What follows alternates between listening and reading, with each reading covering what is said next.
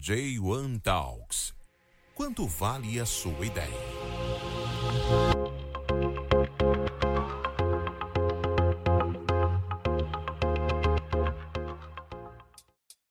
Este episódio é um oferecimento de J1 Seeds, da ideia à marca.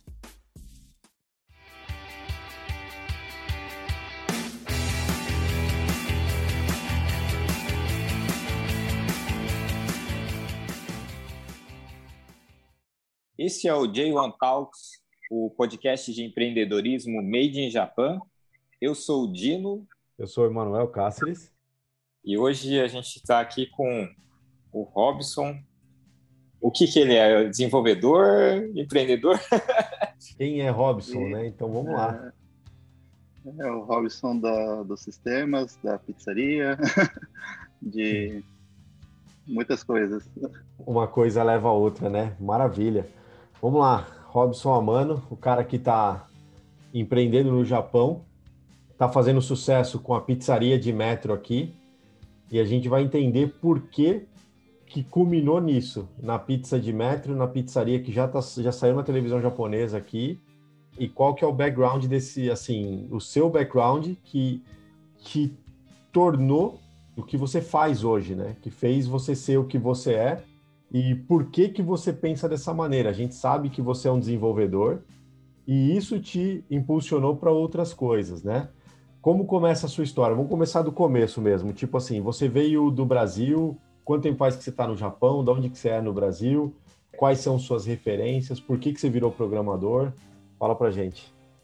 Valeu aí a oportunidade, né, de participar aí com vocês. Acho legal o trabalho de, do Dino, do, do Emanuel. A gente tem umas parcerias aí.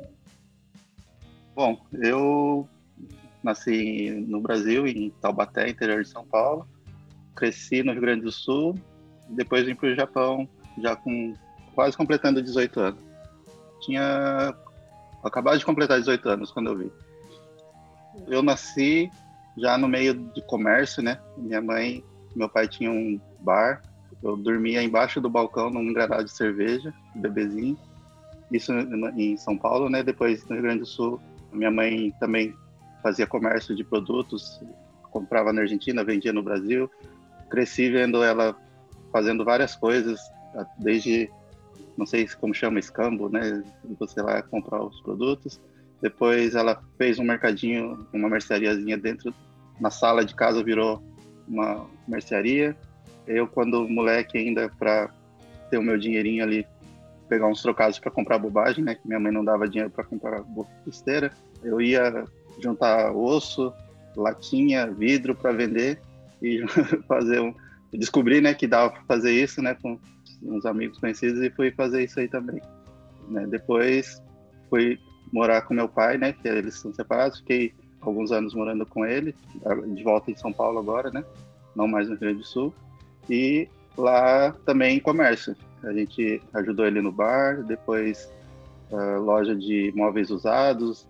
Na mesma loja de usados vendia gás. Então, isso até os 18, né? Então, tive um, já um, um, treinamento na parte de empreendedorismo e de comércio e desde de bebê, né? Um ano antes de vir para o Japão, eu tive a oportunidade de... É, aí eu fui morar de novo com minha mãe, né? Em Santa Catarina. Tive a oportunidade de trabalhar um ano em pizzaria lá. Vim para o Japão na época eu estava com a situação econômica minha, né, da minha família, bem complicada, então eu aproveitei a, possibilidade de vir para o Japão como descendente de japonês e vim para trabalhar na fábrica. Fiz as continhas lá, o real, um, real, quatro dólares e, e, e tal. Ah, dá para juntar uma graninha, né? Vou lá, ficar uns, uns três anos e, e volto. Isso já fazem vai fazer 20 anos ano que vem, né? Agora fez 18 completos, né? Então, chegando aqui, trabalhei ali um tempinho na, na fábrica. Só que já no primeiro mês de Japão consegui a oportunidade de fazer arubaito na pizzaria, né? Fazer bico na, numa pizzaria brasileira que tinha o Kazaki. Um amigo meu me levou até lá e falou: oh, aqui é pizzaria brasileira, vê se eles não não estão precisando aí de uma de uma força tal.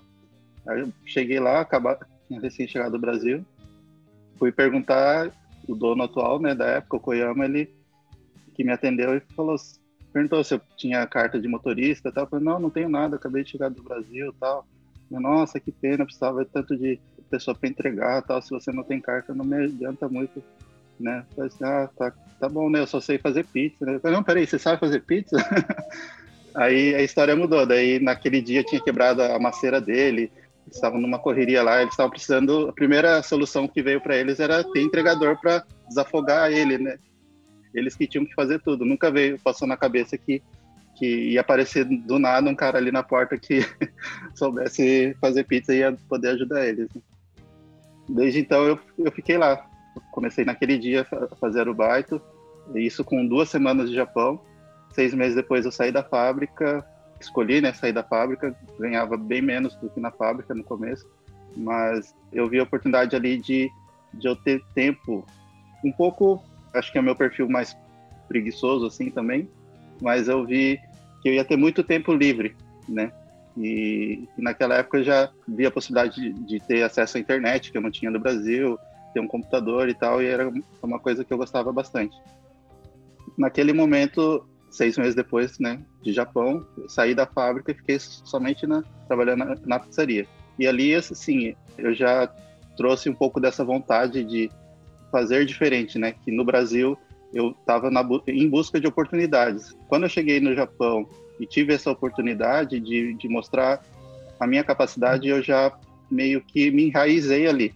Então, eu sempre comento com os amigos, né, que eu sempre fui, fui meio sem noção, assim, que aquela preocupação dos outros de você chegar no lugar e, sair falando pro fulano faz isso, faz aquilo, faz aquilo e outro, eu fui sempre meio sem noção contra isso. Então, eu meio que dominei ali onde eu estava e só ia fazendo o que precisava ser feito e quando eu via que eu precisava de ajuda, não importava se era o cara que entrou agora ou se já era meu superior, já estava muito tempo ali, eu ia pedindo ajuda de todo mundo e, e a gente ia conseguindo fazer as coisas acontecerem. Mas acho que um pouco disso foi que o pessoal foi vendo a minha meu empenho ali, né, puxar a responsabilidade e estar tá lutando pelo negócio ali, pela, pelo empreendimento, igual o dono fazia, né? E até mesmo o, do, o próprio dono foi uma inspiração para mim. Ele, eu aprendi muita coisa com ele. Então, acho que aí foi onde que eu senti mais essa explosão disso que já tinha ali, que tava, que eu vinha acumulando, né? Algumas coisas durante a, a minha vida, mas acho que ali eu percebi que foi um hoje, né? Eu percebo que foi um ponto, um momento que virou uma chave ali que fez expandir muito essa minha possibilidade de atuar assim como na parte de empreendedorismo. A mesmo uhum. esses negócios ainda não sendo o negócio não era meu, era era do Koyama tal. Só em 2009 que eu vim ter participação na pizzaria já em, morando em Toyohashi, né?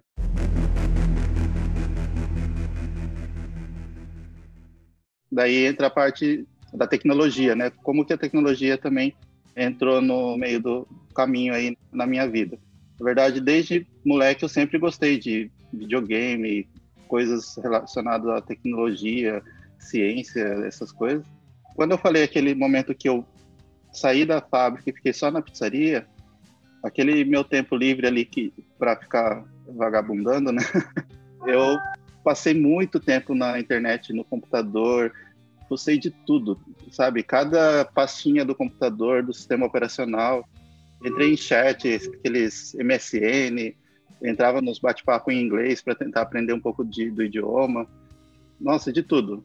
Photoshop, mexer com vídeo, um monte de coisas que vocês imaginassem que dá para fazer no computador, de tudo eu tentei fazer, porque eu tinha muita curiosidade. Que eu pudesse absorver, eu estava ali mexendo. Até coisas de, de como hackear sistemas, tudo, eu fui ver para ver como que funciona, porque eu tinha muito interesse. Só que até então nunca me apareceu oportunidade de aplicar nada, só ficava buscando ali e tal. O mais próximo que apareceu para mim de uso em caso real foi mesmo a parte de design, né? Eu fazia uns completinhos, algumas coisas para os amigos, mas ganhava uns trocadinhos e era só também, né? E em 2007, já na pizzaria aqui de Toyohashi, quando eu ainda não tinha participação, a gente se deparou com um problema na hora, assim, a gente já tinha esse problema, essa dor, só que nunca tínhamos pensado em como resolver. Até então que o, o dono atual, né, na época, que era o, um outro sócio que tinha aberto aqui no Terrache, ele falou assim, ó, vamos buscar um sistema, né? Você que gosta de computador e tal, e você não, nunca viu nada aí de sistemas para pizzaria e tal. Eu falei assim, ó, nunca vi. Ele, falou, ele procurou no Brasil alguns sistemas e tal, mas tinha várias coisas que não encaixavam no nosso formato. Moeda, número de telefone, uh, endereços, era, uh, o formato era diferente. E para mudar isso na época, para investir para a gente era caro, né? Então, eu falei, ah, vou dar uma pesquisada, né? Comecei a pesquisar também, não achei nada. Aí um japonês amigo dele fez uma planilha no Excel, meio automatizada, tipo um, um programinha mesmo, né? Aí ele me mandou isso aí, eu falei assim, nossa, o cara fez isso assim no Excel? Eu falei assim, peraí, então acho que não é uma coisa de outro mundo, né? Deixa eu dar uma, uma pesquisada melhor e vamos ver se, quem sabe, eu não consigo fazer alguma coisa, né? Aí eu comecei a pesquisar, falei, não, pode deixar, eu vou fazer. Aí foi questão de seis meses, a gente estava com a primeira versão funcional. Isso trabalhando na pizzaria e codando ao mesmo tempo, né? Em paralelo. Vamos fazer um, uma organização cronológica aqui. Então, eu entendi. Uhum. Você chegou aqui em 2001, né? Final de 2002. Final. É, dezembro de 2002, para ser ah, exato. Final de 2002. Em 2009, você começou a ter participação na pizzaria, mas em 2007 você começou a trabalhar ali, certo? Eu já trabalhava desde 2002. Eu cheguei no Japão. Ah, já na direto. pizzaria de, é, Aí como freela, né? Tipo assim, tá ali. Seis, seis meses foi como freelancer. Certo. Aí. É... Em 2003 eu já fiquei efetivo. Uhum. E nesse período você observou, porque tem uma coisa que eu, assim, a gente trabalhando com isso, você começa a ver que são os, os KPIs, né? Porque assim, uhum. Legal, você vai, vamos montar um sistema, que é uma coisa que genericamente todo mundo fala, pô, por que, que eu vou montar um sistema aqui e o que exatamente esse sistema vai fazer? Ele, ele, ele vai assar pizza, né? Ou sim, coisas sim. do tipo, que é, é, meio que a gente criar, porque tem o, o empreendedor que ele já, já tem mais conhecimento de tecnologia, e tem o cara que, tipo, ele sabe fazer a pizza, mas ele não entende nada de tecnologia, ele sabe fazer a massa, sabe? Enfim, ele tem todo o know-how do negócio, só que, tipo assim, essa organização e esse negócio ganhando escala, não tem como você administrar isso sem um sistema. Então, isso já é um diferencial de quem é programador, é você estar tá atento a esses indicadores que te fazem, hum, a gente precisa organizar, vamos supor, organizar a produção, um sistema que organiza a produção, organizar cliente, organizar pedido. E isso você começou a perceber que tipo tinha uma necessidade, obviamente você entendeu a necessidade baseada no que estava fazendo, mas uma necessidade de mercado aqui também. Isso, isso. Principalmente limitado pelo idioma, né? E aí, a partir de 2009, você passou a ter participação nisso e você entendeu escala por essa ideia de sistema, é meio que assim, olha, eu imagino que você tenha pensado em crescer. E você não vai conseguir ter escala ou crescer muito sem ter essa organização. Aí você busca esses indicadores que te permitem escalar. É isso, né? Então, tipo assim, buscando isso, você começou a visualizar o mercado. E você entendeu que tinha um mercado para isso que você estava desenvolvendo também? Relacionado a, ao software? A sistema, isso. É, então, bom, que nem você falou assim, é um ponto bem interessante que não é exatamente que o programador consegue ver diferente. Eu acho que mesmo um programador, você tem as duas coisas. Um programador pode ser um cara ali, um operário de teclado que, que escreve código. Da mesma forma que tem o cara que é o operário da máquina ali na fábrica que faz peças, o operário do fogão ali que produz alimento, né, produz a, o prato ali que vai ser servido na mesa da pessoa. Então, tem esse ponto. Quando a gente entra na parte assim de do empreendedorismo, né? Até né, o termo que eu depois aprendi com o Dino do intraempreendedor, que ele entra numa empresa ali, ele está dentro, ele é funcionário, mas ele está empreendendo ali, né? Como um dos integrantes da equipe. E justamente foi isso. Até 2007 eu não tinha o know-how de programar. Uhum. Então, antes disso, eu já aplicava algumas visões de empreendedorismo como um, um pizzaiolo. entendeu? Então eu ia vendo os problemas e ia resolvendo. Junto com o pessoal, eu mudei a forma de fazer a massa, que o pessoal demorava uns três minutos para abrir uma massa. Eu consegui chegar a um minuto isso, né? Só mudando a forma de, de manuseio ali, uhum. né? Entre outras coisas, né? Mas no momento que você começa a ter ferramentas e você se depara com problemas, você olha para o sua caixa de ferramentas e fala, nossa, esse problema eu resolvo com isso, esse problema eu resolvo com aquilo. Então, no momento que entrou na minha caixa de ferramenta a programação, já abriu um outro, uhum. outra visão de uma infinidade de coisas que eu conseguiria resolver com a programação. E no momento que a gente começou o sistema, não era nem pensando no mercado, era pensando em nós mesmos, em como resolver o nosso problema de uma forma que não, não seria um grande investimento né, financeiro e que, que eu seria capaz de fazer naquele momento. Só que naquilo ali, já para mim, assim, pra, em termos de pizzaria, melhorou bastante, né? O pedido às vezes demorava um minuto, um minuto e meio, chegando até cinco minutos, dependendo, um, para tirar um pedido. Com a implantação do sistema, muita coisa foi automatizada. Por exemplo, os apartamentos, né? Que até hoje ainda a grande maioria dos, dos brasileiros moram em apartamentos.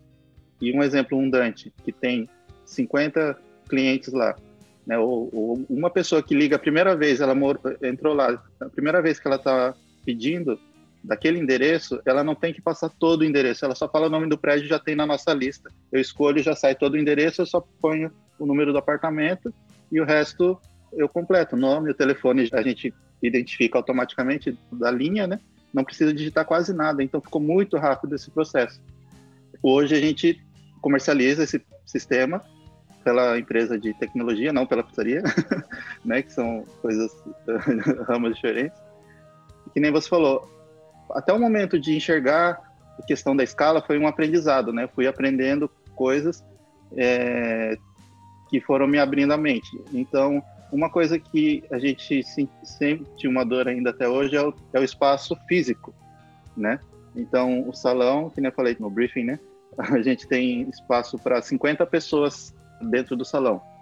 Chegou nesse número, nessa quantia de pessoas, não dá para a gente pôr mais, entendeu? E é diferente do, do que no Brasil, que você põe mesa na, no lado de fora, abre um monte de cadeira e tal. Aqui você tem. No verão está muito quente, no inverno está muito frio, e o, o, os períodos que dá, o vizinho reclama do barulho. Então, não tem muito como expandir o espaço físico, a não ser que invista num, num espaço maior, que aumenta consideravelmente o custo fixo, então acaba sendo inviável, principalmente se a gente for pensar no público, somente no público brasileiro, que já é mais, é mais limitado aqui no, no, no Japão, né?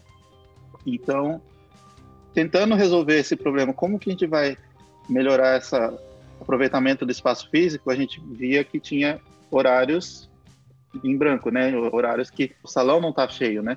Que geralmente é o horário que o público brasileiro, a maioria está trabalhando. Então, a gente foi tentando, aos poucos, ir se adaptando para público japonês. Mesmo assim, a gente ainda não via uma crescente tão grande.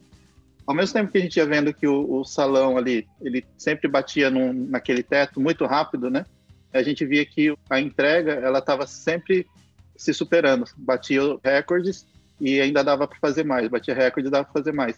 E agora, na, na pandemia, a gente viu, é, viu melhor ainda essa força que tem a parte do delivery, né? Muita gente, né, muitas empresas que não tinham estão apostando nisso. Se for ver, todos os McDonald's agora implantaram, né, sistema de delivery, ou, ou a grande maioria, não, eu não sei. Até sushi, né, que em volta nosso, uns, uns dois sushis grandes, você nem imaginava, hoje já, como medida aí de urgência implantaram o delivery, né? O sistema de delivery atual também tem a junção da, da pandemia com o Uber Eats aí também. Tá, eu não, sei se é em, como que tá em Toyohashi. Aqui, uhum. tipo, em Comac, vários restaurantes, tipo, o que, obviamente, a gente pode fazer uma conexão com isso, que tem a ver com o sistema, né? É um sistema que consegue conectar isso. Mas o Uber uhum. Eats ajudou muito isso, né? Sim, sim. Não, não, tá certo essa questão da tecnologia, na verdade, você não precisa nem ser um programador, nem ser um cara de tecnologia para adotar isso na sua empresa, no seu negócio. Que nem vocês na J1, eu vejo que vocês usam muita tecnologia nos processos de vocês e tudo, né? A forma de se comunicar. Vocês têm sistemas, né? E vocês não são programadores. Você né, não é programador. Você, agora você tem um time seu né, que faz isso, entendeu? Então, por exemplo, no momento que eu fiz o sistema na pizzaria, se eu não tivesse feito, ia contratar alguém, né? Então a questão maior foi como resolver o problema. Um sistema resolveria e resolveu e, e assim é um dos nossos assets, né? Hoje o sistema que o pessoal olha e fala, nossa, é muito rápido, né? Quando a pessoa liga, fala assim, olá fulano, gostaria de fazer para entrega hoje? Ué, como você sabe meu nome? É. As pessoas tomam um susto, né? né? Como sabe que sou eu que estou ligando? Quando ela liga a segunda vez, assim, né? Então, isso aí aumentou muito a eficiência do atendimento, né? E a gente ainda quer melhorar isso ainda. Então, a gente está com projetos de fazer o pedido online, porque ainda precisa ter o atendente ali, né? Preso ali, nem que seja um minuto, mas tem horários que são vários pedidos em sequência. Então, esse minuto viram 10, né? Uhum. 30. Um funcionário ali que a gente tem o, o time fixo, que é mais capacitado, que sabe todo o processo ali, e tem os arubaitos que são para mais coisas específicas, aí na entrega, ajuda às vezes no, numa louça, alguma coisa.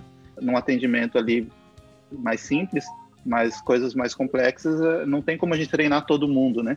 Então, alguma dessas pessoas mais chaves tem que sair do posto dela para fazer esse serviço de atendimento que, que a gente está vendo que, que dá para automatizar e diminuir o tempo dela ali, não digo assim parada, mas desfalcando outra, outro ponto, né?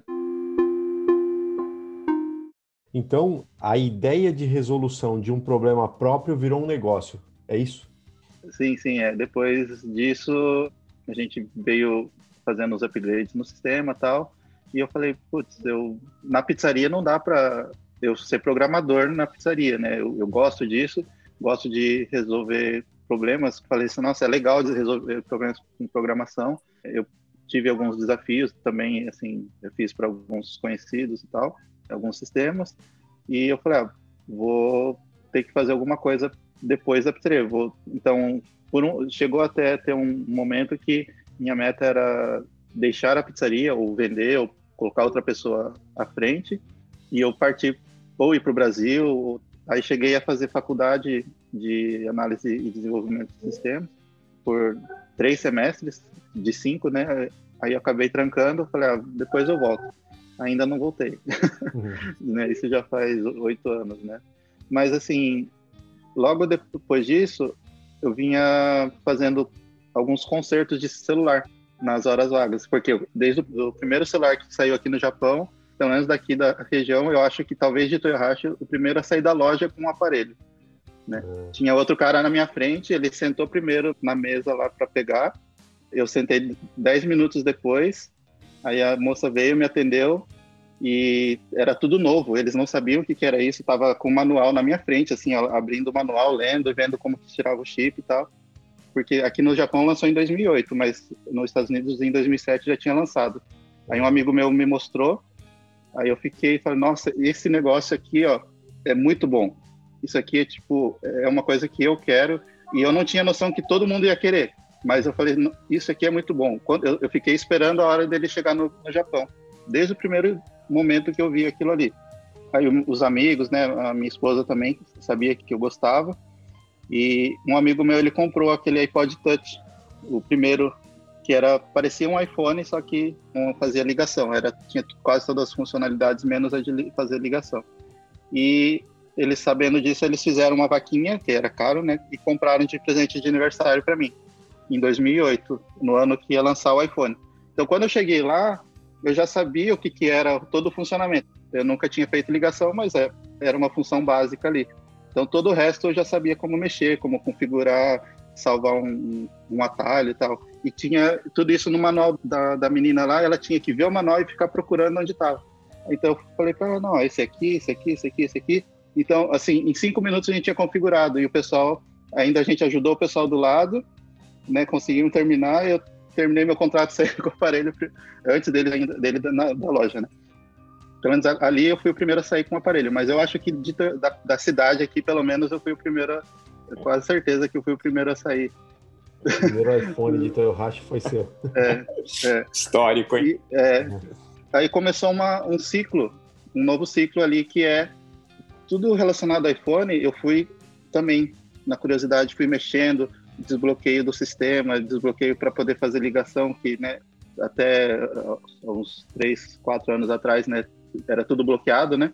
E tinha lá os jailbreak, né, as, os procedimentos lá para você desbloquear e poder fazer, usar chip de outra operadora e tal. Aí o que aconteceu? Começou a quebrar os aparelhos, o pessoal começou a derrubar, a bateria ficar fraca e tal, e na curiosidade, comecei a, a, procurar onde tinha como consertar e tal. E comecei a encontrar lugares que vendiam peça, conteúdo, né, material explicando como que funciona o funcionamento, como fazer o reparo. E eu fui investindo nisso, fui fazendo assim meio que também assim sem, sem muita pretensão. Isso virou um negócio também. Que legal. Então eu não, já não paga, eu não tinha mais custo de celular para mim. Todo ano eu pegava o último, é, o último modelo, né, o lançamento, é. e as, os reparos que eu estava fazendo já estava pagando meus aparelhos e minha conta de celular, né? Então isso, aí eu falei assim, nossa, eu vou experimentar fazer isso para japonês. Aí foi então que eu liguei para um amigo, falei, ó, você tem um escritóriozinho aí de, de empreiteira, né, que é numa avenida até que mais ou menos movimentada me empresta um metro quadrado para pôr uma mesinha, que é o que eu precisava para fazer o concerto a princípio, né? Um uhum. metro quadrado, eu vou pôr uma placa aí na frente, em japonês, e eu quero fazer uma experiência de ver se pega isso para o público japonês. Ele falou, não, peraí, vamos conversar, uhum. né? Um outro amigo nosso em comum, a gente já vinha conversando sobre você, vamos começar um, um negócio aí mais mais direitinho aí, já vamos fazer direito, né? Falei, ah, bora conversar. Foi então que nasceu a Smart Boy, que é a loja de consertos celulares, aproveitando essa minha ideia de pegar o público japonês e, e tornar um negócio é, essa atividade de conserto, né? De, isso foi já em 2014, né? Uhum. 2013 para 2014. O iPhone já tinha, assim, se espalhado para todo lado, já estava um boom. Então, mais ainda que eles viram interesse nisso. Só que eu falei, mas eu não quero só consertar celular, eu quero além. O iPhone vai ser uma porta de entrada nossa para o mercado japonês, a gente ser conhecido, porque vai ter a nossa placa lá, Smart Boy e tudo. Mas eu acho que o futuro é software, a gente trabalhar com software. Mas não, bacana, vamos lá, vamos. A gente pegou um ponto perto da estação de Toyohashi, num lugar bem na avenida mesmo, quase em frente ao banco UFJ colocamos a, a, toda a comunicação visual ali em japonês e foi foi assim um, um, uma época muito interessante que vinha bastante japonês, nosso clientela era 95% japonês. Inverteu o que é o que é o da pizzaria, que nosso clientela era 97% brasileiros, né? Só 3% japonês, lá era 95% era japonês. E lá eu tinha muito tempo livre também. Aí na pizzaria eu consegui delegar ali, minha esposa e o time que conseguiu, assim, foi um, um choque para eles, né, que eu ter saído assim meio que de repente, mas eles são super capacitados, então conseguiram se adaptar e assim, eu tinha que estar tá lá muito tempo, porque era, era uma loja que estava lá, porta aberta, o cliente tem que bater lá e tem que ter alguém para atender. Então, eu ficava das 10 da manhã às 7 da noite só que não tinha, não vinha cliente de hora em hora arrumar o, o aparelho. Tinha dias que sim, que era bem corrido, eu, eu, não dava nem tempo de comer direito, mas fora isso, outros dias eu ficava assim, às vezes o dia inteiro só esperando o cliente vir. Algumas vezes eu agendava um serviço para fazer no outro dia e usava esse tempo de espera para fazer, mas então eu falei, ah, vou, vou aproveitar agora esse tempo que eu tenho que ficar aqui, que está livre, então vou começar a pegar alguns trabalhos já de, de, programação, de sistemas, né? Então a gente começou já fazendo algumas conexões, essas duas pessoas que eu falei que, que me chamaram para fazer esse, essa nova empresa, né, o negócio, são pessoas que têm bastante contatos e influência. Isso aí também ajuda bastante a, a captar serviços nesse sentido, nesse, nessa área, né? No momento que a gente abriu a Smart Boy, é, eu pensei nesse nome algo um pouco mais divertido, mais no estilo japonês, que eles usam uns nomes, uns nomes ou até mesmo uns, uns mascotes, uns caracteres, né? Já imaginei o nome com o mascote, aí o nosso mascote era um, um bonequinho de um smartphone, né? Só que eu falei assim, ah, tá, beleza, esse é um, é um nome divertido tal para o público, porém, se a gente vai fazer esses temas, a gente vai trabalhar com empresas, vamos pensar num nome mais sério, né? Aí veio a Smart Beat, né? Que é um nome mais, mais tecnológico tal. Ele é, ainda é cool, né? Legal, mas passa um, um, tom de seriedade também, né? Então a gente foi para essa esses nomes aí. Então a Smart Beat Kaputskigacha, né? Que é, que é a empresa que era detetora da marca Smart Boy. Hoje a Smart Boy a gente já passou para um, um amigo meu que está tocando lá ainda, né?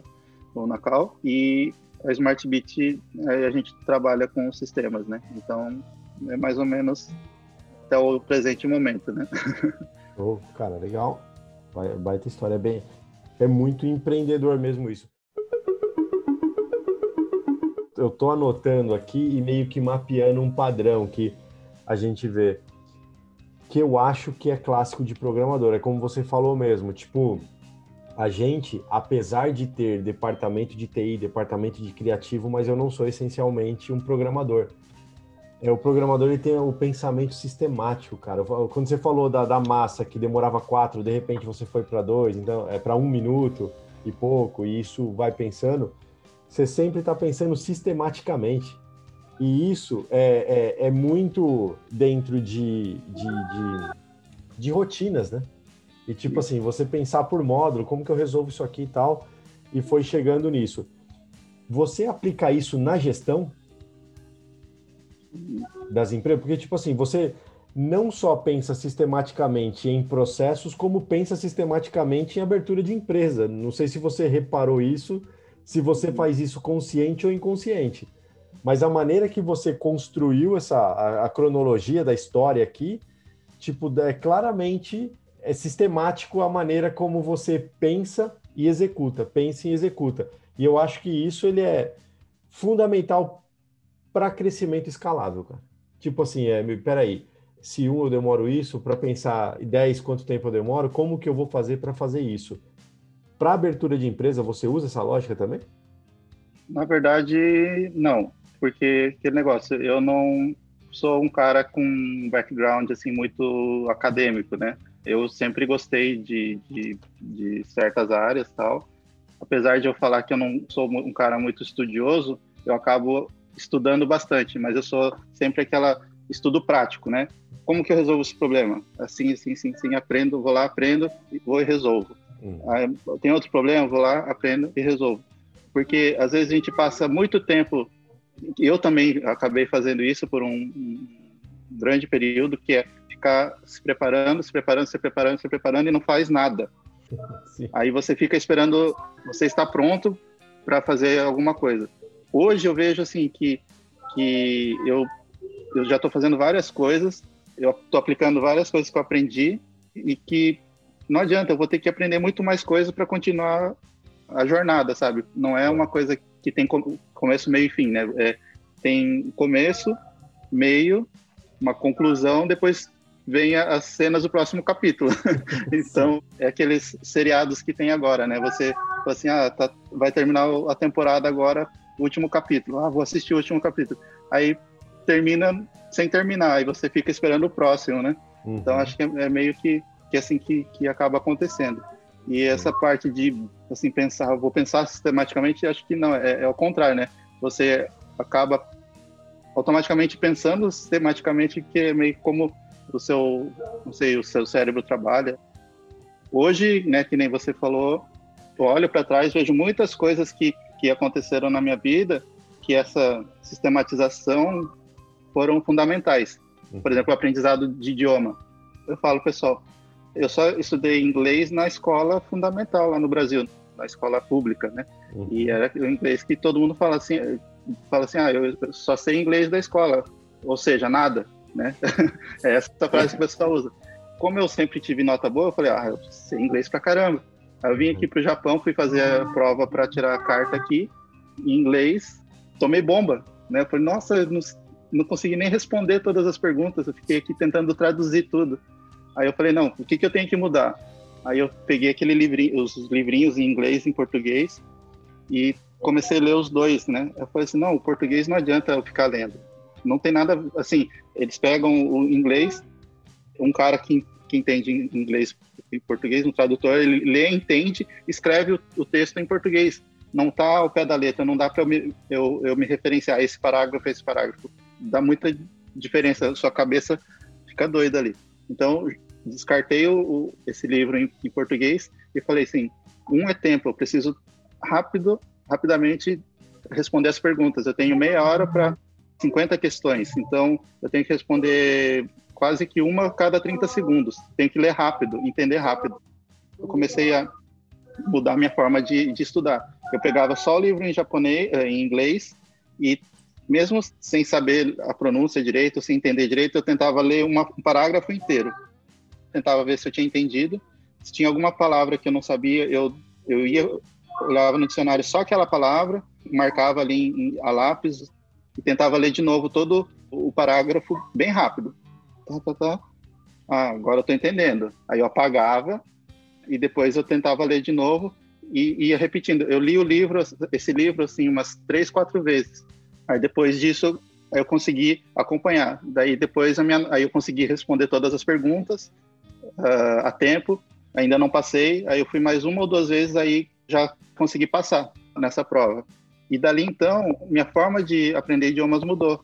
Hoje em dia eu praticamente assim me viro super bem em inglês, eu assisto vídeos, escuto podcasts, leio só em inglês praticamente tudo que é automático para mim. Assim, eu vou fazer uma pesquisa, estou falando com você em português, ah, é, sei lá, o que, que é é, qual a história do abacate? Eu vou lá e, e, e acabo já pesquisando em inglês, sabe? É uhum. automático isso, né?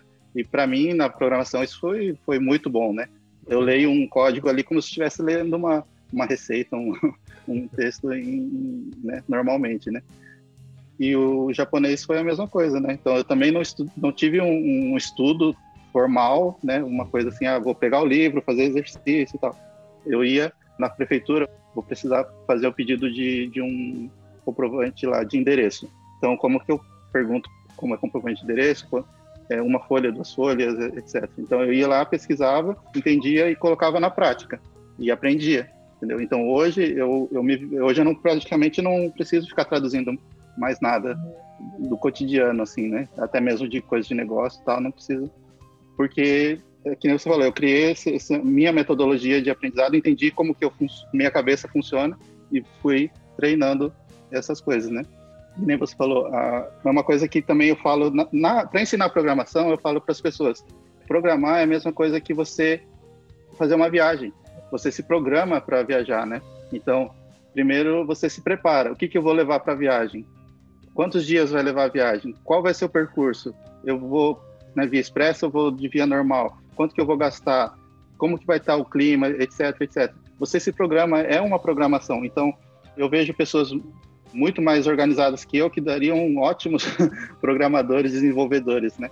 Então, outras empresas, assim, que eu, eu, eu, fico sempre tentando entender, que nem você falou, eu nem tinha pensado, assim, nessa questão de padrões, mas o que que geralmente faz dar certo um negócio, o que que a gente tem que olhar para o negócio para tentar melhorar ele. Eu vi um texto, né, falando sobre o McDonald's que, que explica que o que eles não ganham dinheiro vendendo hambúrguer. O hambúrguer eh, vende bastante, mas não é aquilo ali que dá o lucro deles, se for ver. É a sistematização do processo, tudo dentro do, da produção deles tem sistemas de como você executar de forma eficiente a produção do hambúrguer, da batata frita, na hora de tirar o pedido, na hora de entregar o drive-thru ali, tudo você vai ver tem um sistema, não é né? isso, não é um sistema digital, mas é o processo que foi sistematicamente desenvolvido para máxima eficiência. Então, acho que é aí que encaixa né, essa visão de desenvolver, né? Desenvolvedor, acho que não é não, não só de sistemas, né? De, de sistemas de software, né? De programação, mas desenvolvedor de, de negócios, de é, empresas, né? Eu é, acho que essa é a implementação de processos. Eu acho que tipo assim, isso é uma coisa óbvia para uma empresa grande, só que para quem começa do zero, pequeno, sozinho, não é óbvio e é chato e é difícil. Uma coisa é você pensar uma vez, ah, seria legal se eu fizesse isso. Outra coisa é você ter consistência nesses processos. Então, tipo assim, até mesmo se você burla uma parte do processo, normalmente tem um erro de produção, porque você saiu do processo criado, né? E essas empresas conseguem implementar isso legal. Entendemos essa parte até aqui. Chegamos na, na, na Smart Beat. Uhum. A gente sabe que ela cria sistema. E eu, é que eu tô curioso no sentido assim, ó. Pizzaria, chegou aqui, cara, a massa demora muito, vamos diminuir isso aqui. Cara, a gente precisa sistematizar isso aqui. O pessoal liga, de qual região? Eu já consigo da pessoa ligar, eu já tenho uma maneira de pegar mais rápido um pedido, que é uma coisa que parece óbvio, mas se você está atendendo cinco pedidos por hora e você pode atender 10 porque você tem como criar essa demanda, você tem que pensar como eu faço isso sem aumentar a mão de obra que vai gerar custo, eu preciso diminuir o tempo de atendimento. Parece óbvio, mas é difícil pra caramba resolver isso. E, tipo, quem consegue resolver, eu acho impressionante. Chegamos, assim, entendemos essa parte de, do desenvolvimento do sistema, passamos pelo Smart Boy, chegou na Smart Beat e a gente sabe que você faz sistema. Qual outro problema você resolveu do mercado que é uma coisa que, tipo assim, ó, é comum do mercado, porque eu sei que isso já aconteceu é comum do mercado, você olhou e falou, hum, talvez se eu implementar processos aí ou sistema, a gente resolve isso. Hum. Qual? Qual o problema? Eu vou te é, dar uma dica é, do negócio. Empreiteira. Bom, vou... Da empreiteira, o que, que a gente olhou? Bom, primeiro que... Desculpa te interromper. Primeiro, para a gente é óbvio o que, que é empreiteira. Mas se uhum. alguém do Brasil estiver ouvindo isso, empreiteira é empresa de ah. construção, né? Não é isso ah, sim, aqui, sim, né? Sim. Explica uhum. o que é Terceirizadora. É. Sim, sim. Bom, a empreiteira aqui no Japão é basicamente uma empresa que busca funcionários, né, pessoas para trabalhar, e ela aloca essas pessoas em outras empresas. Presta, né, empresta assim, né, uh, aluga essas pessoas, a grosso modo, né, não sei se seria o termo apropriado, a mão de obra dessas pessoas em outras empresas, em fábricas, em, é, até mesmo escritórios, tem vários setores. Alguns setores não pode, né? Mas tem muitos lugares que o pessoal usa, até mesmo atendimento ao público. Eu já vi o pessoal usando mão de obra terceirizada, né? Que seria, acho que o termo mais correto. Uhum. E geralmente esses funcionários têm contratos em períodos bem curtos, uhum. dois meses, três meses é raro eu, você ver uma pessoa já entrar com contratos com um tempo maior que esse. Desculpa, são recrutadoras, uhum. na verdade, né? Na verdade, pela lei do Japão, no momento que essa empresa recruta né, esse funcionário e, e fecha um contrato com ele, ele passa a ser funcionário da empreiteira. Uhum. Pela lei, é o que é o cenário ideal que eles buscam fazer. Então, você você está buscando funcionários, você cria um time e uma empresa está precisando de mão de obra, então você vai naquela, ou você vai na empresa A, você vai na empresa B e tal.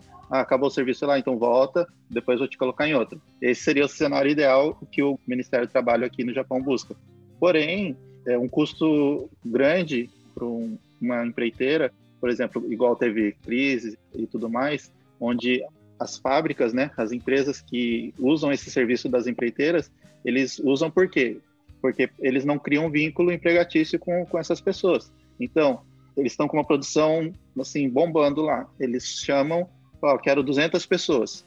O cara coloca 200 pessoas lá para trabalhar, corre, a empreiteira coloca lá. No momento que ele fala, oh, agora a nossa produção caiu, vamos cortar metade. Então, 100 não precisa vir mais. Uhum. Aí a empreiteira tem que ficar com todo esse custo. É problema Entendeu? da empreiteira. Exato.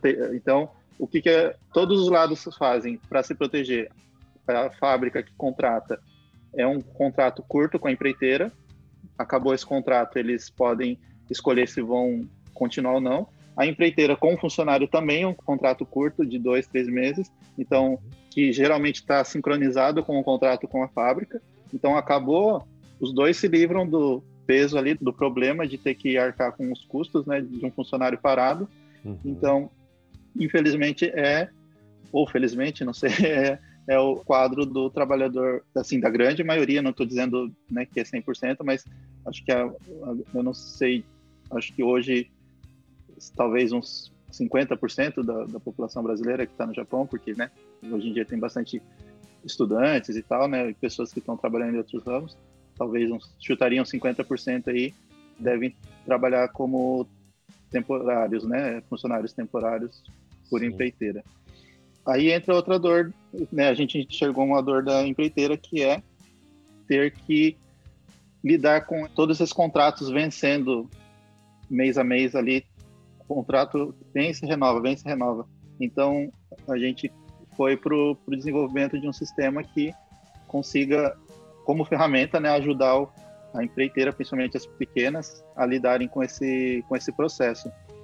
Até porque as empreiteiras pequenas já têm todo um peso dessa legislação sobre essa atividade é, de empreiteiras, né?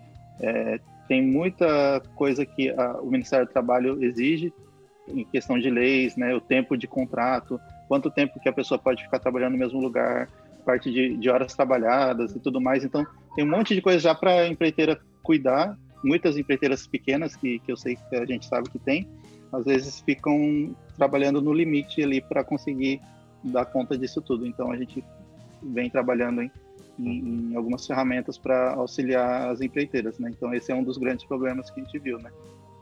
E a parte de contratação também, né? Que aí também vocês também estão fazendo um trabalho aí de um sistema aí para conseguir conectar né, os, os, trabalhadores com as empresas, né? Uhum. Então, eu acho que é uma das maiores dores, acho que do mercado, acho que não só de empreiteiras, mas de recrutamento como um todo, né? A gente está focando mais agora é, nesse problema do contrato temporário aí, né?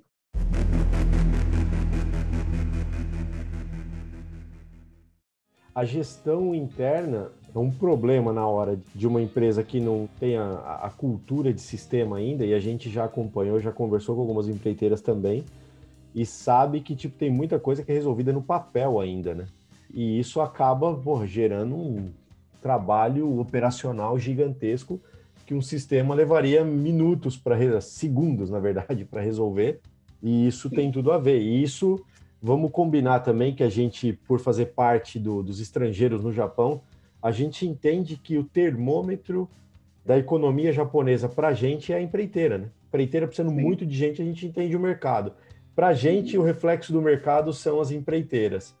Então, Sim. você ajudou na organização disso, o sistema para controle de entrada e saída, uma vez que a empreiteira ela precisa, quando ela fecha um contrato com uma empresa, ela precisa fornecer funcionários rápido e ela precisa ter controle disso.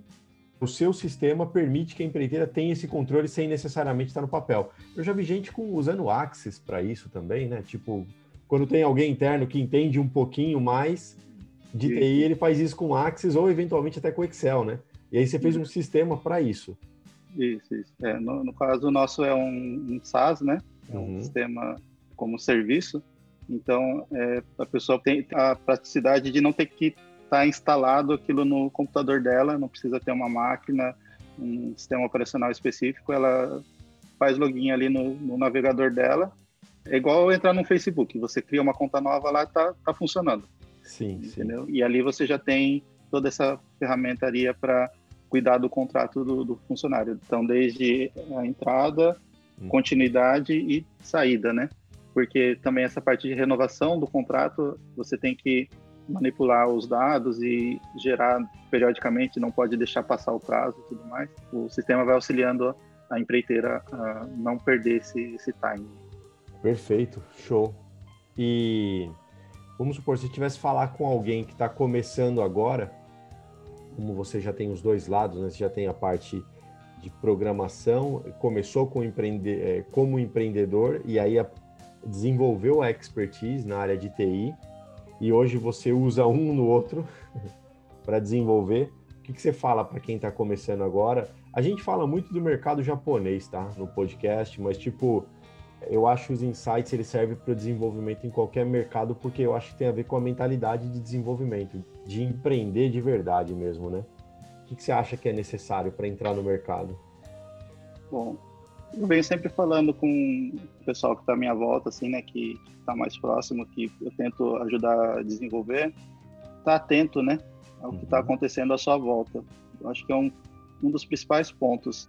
Eu já acompanhei a história de, de, de caras grandes aí que acho que se o pessoal escutar também valida fortemente essa essa ideia, né? Desde o momento que eu estava lá no Brasil, moleque, vendo outras pessoas lutarem lá, uhum. você vai observando coisas que você fala, nossa, olha como que essa pessoa faz, né? A luta que ela tá. E um exemplo do, né, quando a primeira chance que eu tive de estar numa pizzaria, era para lavar copo. E falaram para mim, ó, o seu trabalho é lavar copo, lavar copo e servir, colocar bebida no balcão para o garçom levar. Eu não tinha que fazer mais nada, era só fazer isso. Porém, a curiosidade, eu estava ali o tempo todo pescoçando ali o pessoal que estava fazendo pizza, né? E vendo como que eles estavam trabalhando e tal. Isso dentro dessa pizzaria me gerou a oportunidade de fazer pizza, entendeu? Uhum. No momento que uma das pessoas precisou faltar, eu já sabia praticamente fazer o que ela fazia. Eu não tinha muita prática, mas eu conseguia conseguir cobrir ela lá melhor do que ninguém, entendeu? Do que não ter ninguém, né? Então, logo em seguida, eu vim a, vim a ser pizzaiolo dentro dessa mesma pizzaria, porque eu já estava num processo de aprendizado ali sem ter me tocado, sabe? Então, porque eu estava observando. E no decorrer, assim, toda essa trajetória até hoje, tudo é observação. Eu, para atendimento do público japonês, no momento que eu falei assim, a gente precisa atender o público japonês.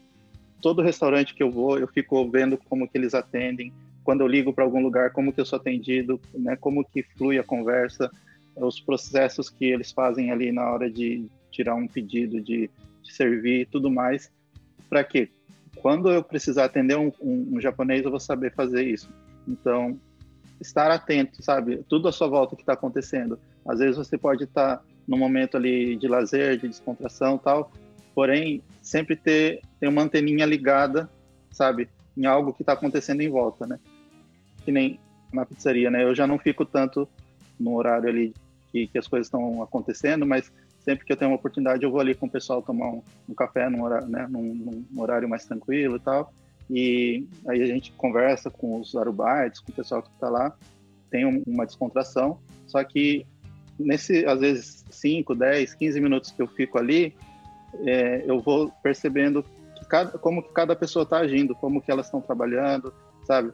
Então, nisso a gente conseguiu é, encontrar pessoas, hoje, por exemplo, de três funcionários fixos que a gente tem, os três já foram arubaitos, hum. entendeu?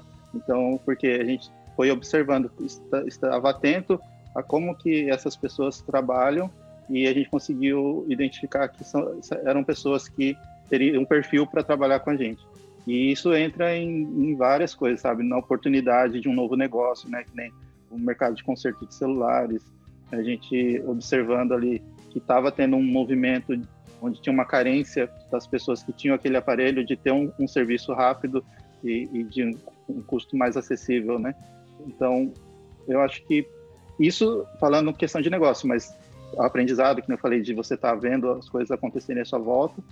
Então, e sempre estar tá buscando novas fontes que você confia, sabe? Você encontrar lugares que, onde você vai conseguir absorver a informação e aquilo ali você fala assim, ah, aquela pessoa ali tem entendimento do, sobre esse negócio, essa, esse assunto que eu gosto e está sempre buscando mais conteúdos daquela pessoa, né? Ou de algumas pessoas naquela área. E depois é colocar em prática, né? Acho que nem que seja ali, às vezes, por exemplo, sistemas, você pode pegar no seu computador e fazer um, uma versão ali, uma cópia do, do Facebook, do, do WhatsApp, para treinar, mas em outras áreas também você consegue testar, sua, né? Uma pessoa que gosta de culinária faz um, um prato e, e serve para os amigos e tal, e depois vai aprendendo também não só essa a parte manual das coisas, né? De, ali o, não só botar a mão na massa, né? Sim. Do negócio, que às vezes uh, o cara que quer empreender, ele, ele fala assim, ah, eu sou um bom cozinheiro, eu faço a melhor feijoada aqui da minha cidade, todos os meus amigos elogiam e tal, vou abrir um, uma feijoadaria. então, o cara vai, aposta tudo naquilo, só que ele só se preparou para fazer feijoada, mas ele, ele não, às vezes não entende que ele vai ter que cobrar por isso, para ele, ele viver daquilo, para aquilo virar um negócio. Então, ele não se preparou como lidar com a, as finanças, a gestão do, de um negócio, sabe? Então, acho que tem as pessoas tentarem mais se arriscar na, em uma determinada área antes de, de botar toda a força naquilo. O que, que aconteceu comigo? Desde de, o começo, eu, eu ajudava a minha, minha mãe a lançar nota fiscal no Brasil dos produtos, porque para lançar na contabilidade tinha que fazer a notinha de todos os produtos que vendia. E depois, quando eu assumi a, a gerência né, da pizzaria, eu já peguei algo andando, então eu fui aprendendo. Ah, ó, a gente lança assim.